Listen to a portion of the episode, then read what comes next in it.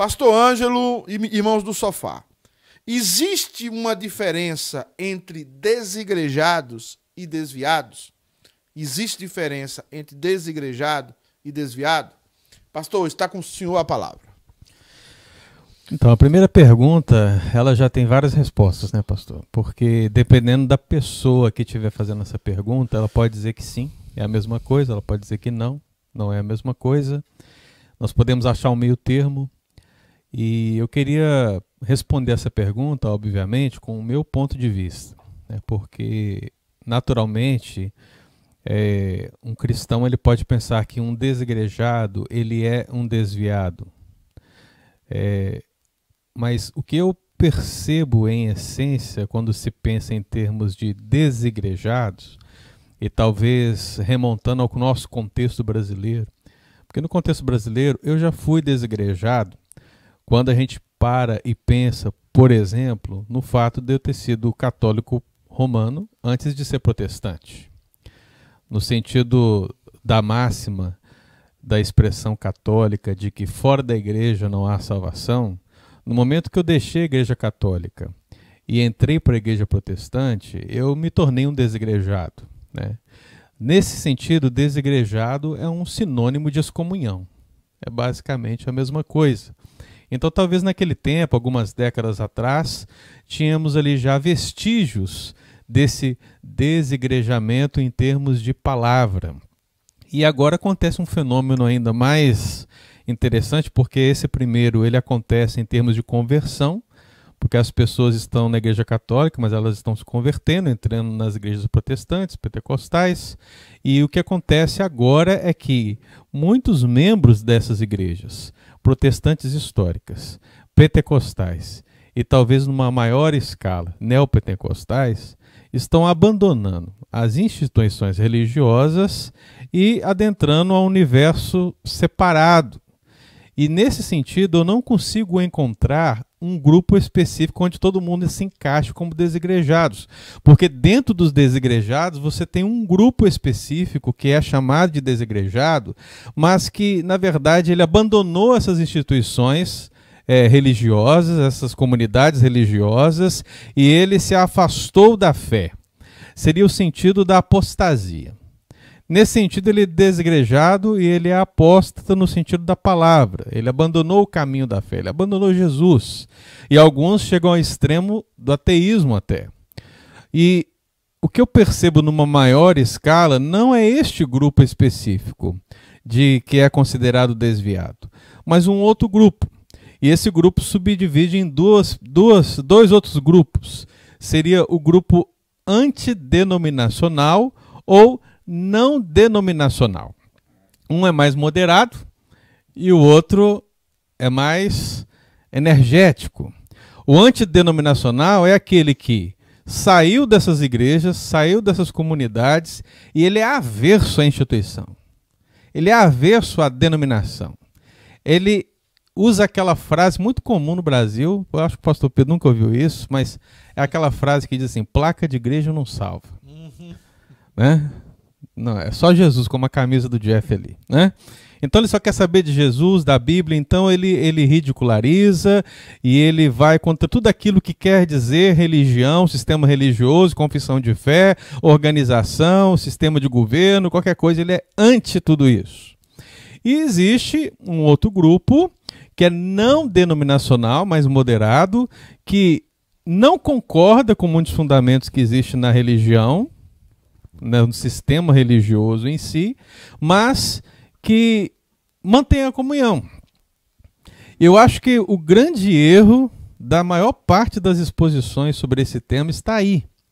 Porque a maioria dos pastores, dos líderes, das pessoas, ao comentário sobre esse assunto, colocam os desigrejados tudo num pacote só. Colocam tudo numa forma só. E aí vão usar o texto que nós vamos conversar daqui a pouco. Não deixei de congregar. E essa palavra de não deixei de congregar, para um desviado, ela é uma palavra importante, cabe a ele. Agora, quando você vai falar para os outros dois grupos que eu mencionei, é, necessariamente não vai se adequar, porque ele vai dizer, mas eu congrego. Ele vai dizer que se reúne com as pessoas. Só que ele se reúne com pessoas que pensam como ele, que entendem que o sistema religioso não é bíblico, que o, o, o ter um templo não é bíblico, que a, a, a esfera organizacional da igreja é, não é bíblica. Então ele, ele, ele se reúne, ele entende o evangelho de uma maneira diferente. Né? Então eu, eu entendo que esses, esses desigrejados, que é uma palavra que nesse sentido é vista por esse grupo como pejorativa, até mesmo ofensiva, porque eles não se consideram assim, e na verdade eles se consideram uma igreja mais pura, e até interessante porque na nossa confissão de fé, ao se definir igreja, se define como igrejas mais puras e menos puras. Então, nesse sentido, ele se vê como uma igreja mais pura do que por exemplo, a minha, que eu considero ser uma igreja mais pura, no sentido de ser mais próxima da essência do Evangelho. Então, nesse sentido, ele se acha cristão, ele, ele está seguindo a Cristo, ele está lendo a palavra de Deus, ele, ele está fazendo tudo aquilo que a Bíblia descreve, mas ele é contra a institu institucionalização da igreja. Eu posso dizer que ele é desviado? Essa é a pergunta. Né? E a grande questão é, nós como presbiterianos, calvinistas e lendo a palavra de Deus, a gente deve, deve se fazer a pergunta: será que a pessoa salva porque ela está numa igreja institucionalizada ou porque ela está ligada à igreja espiritual que é Cristo? Então, eu acho que para começar as discussões, pastor, eu acho que a gente tem que fazer toda essa análise para que a gente possa julgar essa situação de uma maneira mais é, adequada possível. Né? Essa é a minha palavra inicial. Pergunta aí pro senhor? Tenho, pastor. Uma, uma per... pergunta já para o pastor Ângelo. Sim, tem uma pergunta para o pastor Ângelo e eu vou jogar na tela, que é do pastor Daniel. Um beijo, Daniel. Beijo, Cris. Deus abençoe vocês, viu? Tá assim, pastor Ângelo. Por, por, boa noite. Por que a maioria dos desigrejados são pessoas conhecedoras do evangelho? Eu acho isso interessante porque, é, fazendo um paralelo com o filme Matrix. Né? Eu amo esse filme. É, fazendo um paralelo. O que, a o, série do filme. o que geralmente se a, gente, se a gente ouve das pessoas que estão envoltas nesse contexto é que elas estão, de certa maneira, é, presas a um sistema, como o Neo antes de ser liberto. Né? É aquela questão da pílula vermelha e da pílula azul. Né? No momento que eles são libertos pelo Evangelho, ou seja, à medida que eles vão conhecendo o Evangelho de uma maneira que a igreja não prega para ele, né? ele é liberto, ele toma conhecimento de, um, de uma maneira, um modo de viver diferente do Evangelho. Né? Então, quando a pergunta é feita, porque a maioria dos desejos são pessoas conhecedoras do Evangelho, é porque a perspectiva dessa pessoa, muitas vezes, a meu entendimento, ela vai além do que a instituição religiosa diz. Eu acho que às vezes isso é positivo, às vezes é negativo. Né? Eu acho que quando você tem uma igreja, e aí você deve colocar todas e fazer uma, uma avaliação disso. Quando você tem uma igreja que se permite questionar, ou que está sujeita a mudanças de acordo com a palavra de Deus, isso é muito bem-vindo. Então, uma pessoa que conhece o Evangelho e ela começa a questionar certas coisas, dentro da igreja, de uma perspectiva bíblica, isso deve, deve, deveria levar os líderes, o conselho, a liderança, os membros, a igreja em si, a repensar critérios. Agora, o que acontece, via de regra, é que muitas igrejas, e aí por isso que eu fiz a ênfase no movimento neopentecostal, porque tanto o sistema de governo dessas igrejas como os próprios líderes não estão sujeitos a essa mudança. Eles não prestam contas a ninguém. Então, o membro, ao ter esse conhecimento do Evangelho e ter na igreja uma mensagem diferente daquilo que ele está lendo na palavra de Deus, muitas vezes, aí, infelizmente, ele não vai procurar uma igreja mais pura, mas ele vai entender que ele precisa se libertar do sistema religioso, porque tudo está errado. Né? E aí que talvez está a, o, o lugar onde nós devemos fazer a crítica do movimento é, é preciso que a, a gente entenda que nem todos estão debaixo dessa mesma questão. Né? Então não é porque uma igreja tem um líder, tem um sistema, tem uma doutrina que fez a pessoa é, ficar assim envergonhada, é, explorada ou qualquer outra coisa que deixou ela totalmente mal, a ponto dela praticamente desistir da igreja, que todas as igrejas são dessa maneira. E é a mesma leitura que a gente tem que fazer do desigrejado. Não é porque a gente coloca ele como uma pessoa que está fora de uma denominação que necessariamente ele é desviado. Então a gente tem que analisar contexto contexto. Eu não sei se eu respondi ao pastor, mas é, é nesse sentido que eu quis caminhar. É, então, quem quer falar sobre essa ideia de um desigrejado pode ser salvo? Ele perseverou no desigrejamento até o final, né? Ele pode ser salvo? E o que mais você colocou aí, Fabiana? Que eu... É, aquela pessoa que chegou nos Estados Unidos há um ano e ela não está em uma igreja ainda, ela é um desigrejado? Exato. Quem quer comentar sobre isso? Alguém quer comentar? Pastor Anjo já se manifestou aqui. Eu gosto do pastor Anjo manifesta. Eu quero, ir contra a meu, eu quero ir contra a apresentação do senhor e causar polêmica. Isso! Glória a Deus. Mas, irmãos, vamos. vamos é, eu estou vendo aqui o comentário dos irmãos, né? E antes de qualquer coisa, eu preciso dizer que eu sou um cristão denominacional. Eu sou um pastor presbiteriano. E com muita alegria, né? Louvo a Deus pela minha igreja, Louvo a Deus pela igreja presbiteriana, onde ele me chamou, onde ele me salvou. Glória a Deus por isso. Entendo ser a igreja mais próxima daquilo que a Bíblia ensina. Então, dito isso, meu querido, eu preciso dizer que, lendo alguns comentários e entendendo todo esse contexto que envolve essa ideia de desigrejado, muitos irmãos ainda não entenderam o que eu disse na primeira vez. Né? Estão colocando todo mundo debaixo da mesma forma. o que eu estou chamando a atenção é de nós não fazermos isso. Eu estou vendo vários comentários onde estamos percebendo que, como disse a, a nossa irmã Helena, né, as nuances são variadas. Como é que você vai colocar todo mundo debaixo de uma mesma forma? Não dá para fazer isso. Né? Então eu vejo comentários que falam sobre o corpo, vejo comentários que falam sobre a videira, vejo comentários que falam sobre reunir. E, meu querido, isso não vai se aplicar a um desigrejado que se desviou no sentido clássico da palavra e tornou-se, quem sabe, um anticristão. Isso não vai ser uma verdade na vida dele. Nesse sentido, seus comentários estão ok, perfeitos. Ele, ele não reúne, ele não, ele não congrega, ele não participa da comunhão, como disse o pastor Jeff ali, não há, não há, há aconselhamento, não, um não suporta o outro, é, é perfeito. Agora, esse tipo de comentário, se você tiver oportunidade de conversar com um desigrejado que se considera não denominacional, isso não vai surtir efeito. É um comentário vago, um comentário que não se aplica. Porque, meu querido, ele convive com outros irmãos tudo aquilo que se faz na igreja denominacional, no caso da minha igreja, na nossa igreja, o que nós fazemos, esse cristão também faz lá.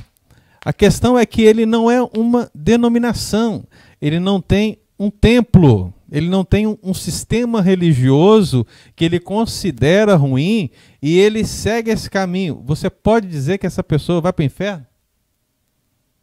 Essa é a pergunta. Eu não tenho coragem de dizer isso. Eu não tenho coragem. Né? Eu vi que o nosso irmão presbítero Eudes disse: Eu não apoio nenhum desigrejado. Eu também, no sentido da minha crença pessoal, não apoio. Mas eu também não vejo como julgar que ele está perdido porque ele não frequenta uma igreja institucionalizada. Eu entendo, irmãos, e aí entra um pouco da nossa teologia. Nós não cremos no sentido estrito da expressão de São Cipriano que diz que fora da igreja é, não há salvação. Eu creio que fora da igreja institucional há salvação. Deus pode chamar pessoas de diferentes modos e maneiras e lugares. Você vai encontrar vários testemunhos acerca disso e você vai perceber essa realidade. Eu acho que o que nós precisamos fazer, e talvez pensar é a nossa igreja, ela é perfeita? A nossa liderança é perfeita? A nossa confissão de fé, ela é maior que a escritura? E quando você perceber essas as respostas que poderão vir, você vai perceber que a igreja, a denominação, ela não é perfeita, os líderes não são perfeitos, os membros não são perfeitos, a confissão de fé ela está debaixo da Bíblia, a Bíblia que é a autoridade. Então, nesse sentido, meu querido, nós somos repletos de falhas. Então, o desigrejado, e eu vi essa pergunta aí também, não sei se depois o pastor vai colocar, ele é um perigo para a igreja? Novamente, nós estamos colocando todo mundo debaixo de uma mesma designação, e eu acho que nós não devemos fazer isso. Eu acho que o desigrejado, enquanto anticristão, ele pode ser um problema. Porque ele vai ser um problema como uma seita é um problema. Se ele pega, por exemplo, um membro que é menos conhecedor da Escritura, que tem menos fundamento, um desigrejado anticristão certamente pode levar um novo na fé a desencaminhar no caminho do Senhor. Então, nesse sentido, eu entendo que ele é, sim, um, um perigo. Agora, eu não posso colocar todos os desgrejados dentro dessa realidade, porque são muitas, são muitas circunstâncias. E o que eu percebo, e o que eu ouvi, e eu, eu, eu ouço muita gente, é, e do que eu ouço dessas pessoas que vivem nessa, nessa esfera da, da igreja que não é institucional, é que todos esses argumentos que são usados em termos de corpo, comunhão, ceia, batismo, liderança, tudo isso eles de certa forma praticam e concordam, irmãos. Então é chover no molhado. Então, eu só quero que vocês entendam que tratar desse assunto não é preto no branco. Tem muito cinza, várias nuances de cinza. E que não se trata necessariamente de aprovar ou não porque eu entendo que se algo, essa pergunta foi feita, então vou encaixá-la aqui também. É, eu estou há um ano aqui estou procurando uma igreja. Eu sou um desigrejado? Essa é uma boa pergunta, então, para nós colocarmos aos nossos irmãos, porque no sentido técnico da palavra, ele é porque ele não está congregando numa igreja institucionalizada. Mas por que eles não estão fazendo isso? Porque ele ainda não encontrou, né? Eu espero então, a minha, a, a minha orientação para essa pessoa que, no sentido técnico, está desegrejada temporariamente, é que ela procure e encontre uma igreja. Se ela não encontrar uma igreja da sua linha, uma linha teológica que ela já possui, uma perspectiva de igreja, de Bíblia, que ela encontre a mais próxima possível, porque às vezes não vai ser possível. Né?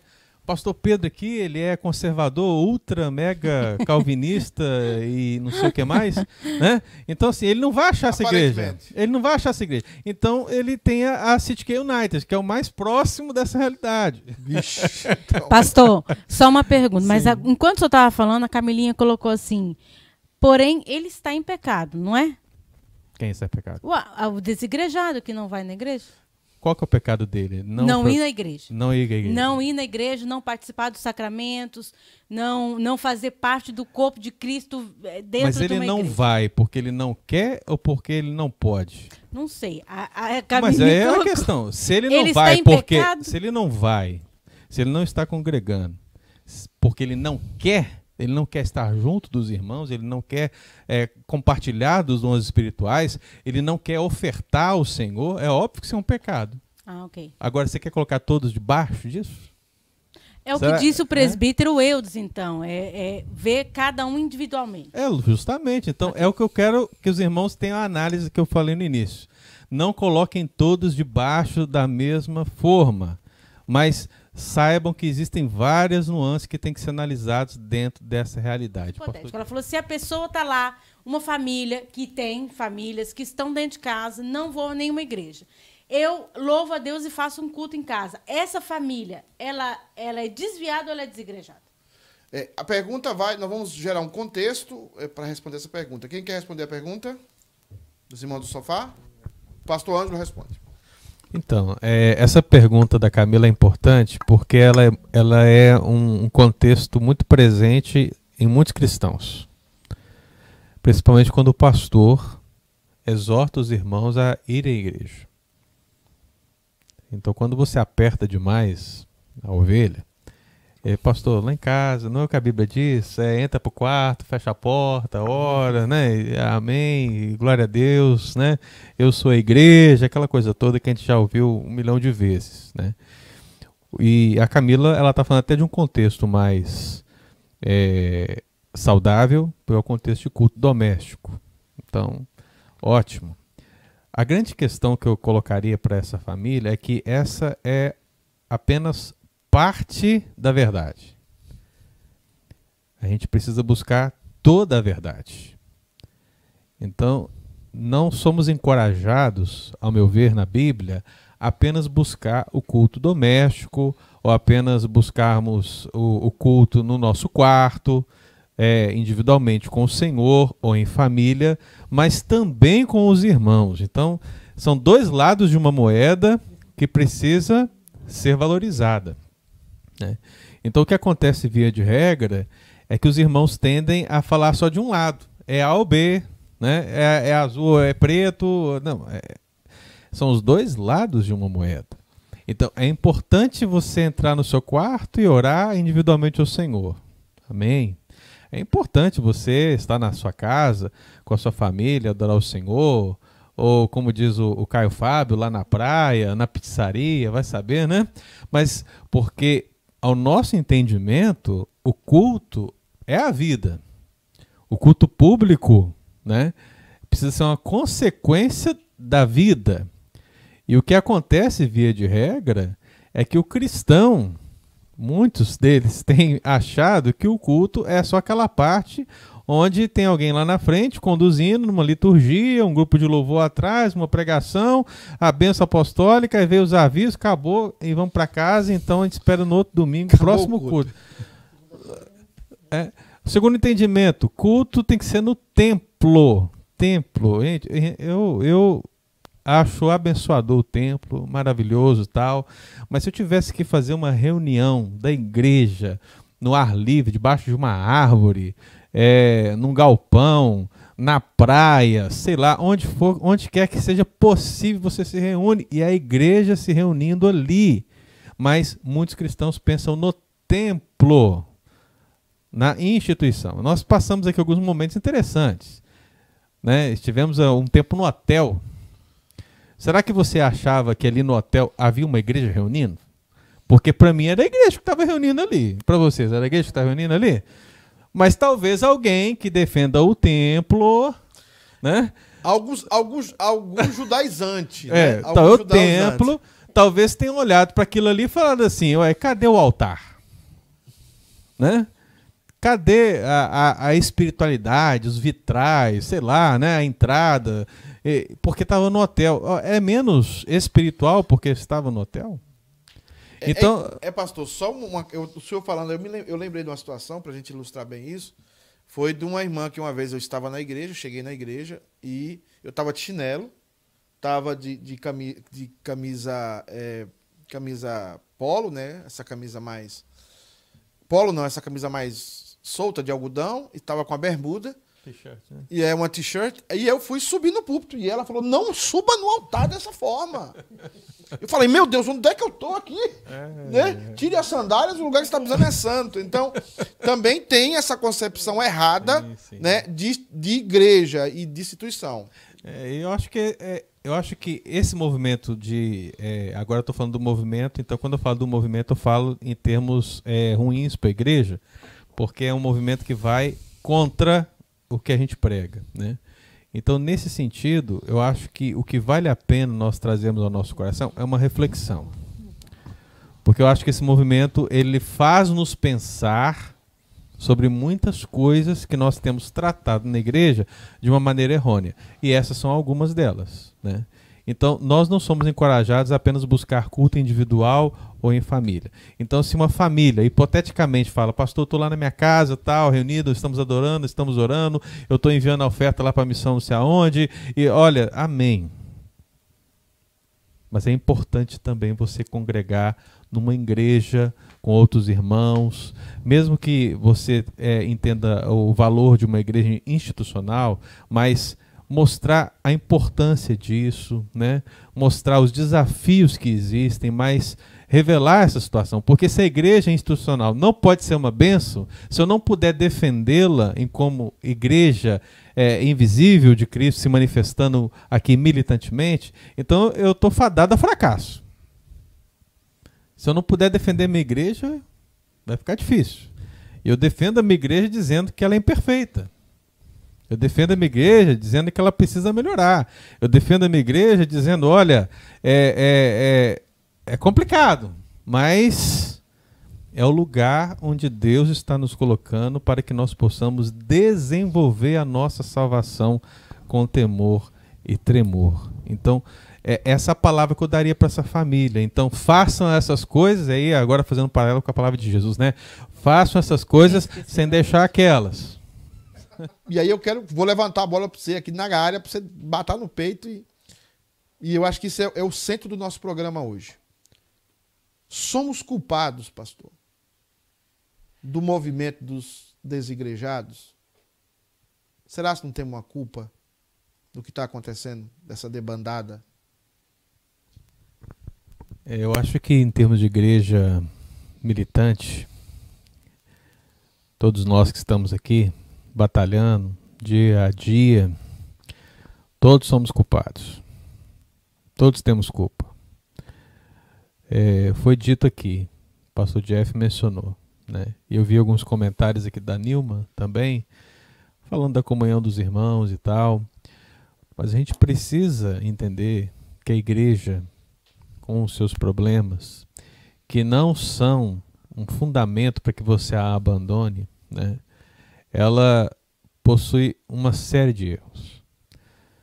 Eu, como pastor, presencio isso, presenciei isso em termos de Brasil, do Supremo Concílio ao Conselho da Igreja. Em termos de administração da igreja. Você percebe isso. Você percebe isso na igreja. Daqui a uns dias nós vamos ter eleição de presbíteros e diáconos na nossa igreja. Eu pergunto para os amados irmãos que estão lá, os irmãos que estão congregando na igreja, que não são desigrejados, né? Mas você já jejuou pela eleição de presbíteros e diáconos? Você está cumprindo seu papel? Né? Ou você vai votar por afinidade? O que, que você vai fazer? Estamos aqui discutindo sobre pessoas. Na verdade, nós estamos pensando mais em termos de um desegrejado individual do que um grupo que se reúne sem uma placa de igreja, né? Então estamos julgando essa pessoa, né? A, a Helena e falou. lembrar, pastor, só cortando o senhor aí, joga os quadros lá, uhum. que esse não é um desigrejado biblicamente. Uhum. Se uma pessoa se reúne com outras pessoas num grupo e tem o desejo de ali estar com Cristo, essa pessoa não é desigrejada. Eu acho que todo mundo concorda com isso aqui. Sim. Né? Agora, o pastor está falando uma coisa importante. O entendimento de muita gente é o seguinte: se não está na igreja presbiteriana, é desigrejado. É desigrejado. Se não hum. está na igreja reformada do, do Tupiniquim, é desigrejado. Então, então o pastor Anjo está tocando um tema muito central e muito sério. E a gente, eu quero chamar a atenção do pessoal para entender isso. Que o pastor Anjo não está falando uma heresia aqui. Ele está falando uma coisa muito séria e muito bíblica. Tá? E outra coisa, o dia que a igreja presbiteriana chegar e dizer que ela não tem erros, eu sou o primeiro a sair dela. Desculpa, pastor. E, não, é isso mesmo, pastor. E o que eu, por que, que eu estou falando isso? Porque todos esses erros precisam nos levar a entender que nós temos culpa em muitas coisas que acontecem. Né? É preciso que a gente reconheça que somos pecadores. É preciso que a gente reconheça que nos relacionamentos, às vezes, a gente falha e as pessoas que são menos aprofundadas na fé, os neófitos, que precisariam da nossa paciência, que precisariam do nosso testemunho, que precisariam da nossa mão amiga, eles não recebem isso. E aí, por causa de alguns movimentos como esse, saem da igreja, se desviam, o termo que você achar melhor e tal. E aí a culpa é de quem? Alguns vão jogar a culpa na teologia. Vão dizer, ah, esse nunca foi um escolhido. Porque se ele fosse escolhido, ele, se, ele, se ele fosse um dos nossos, ele estaria aqui. E isso é extremamente prejudicial.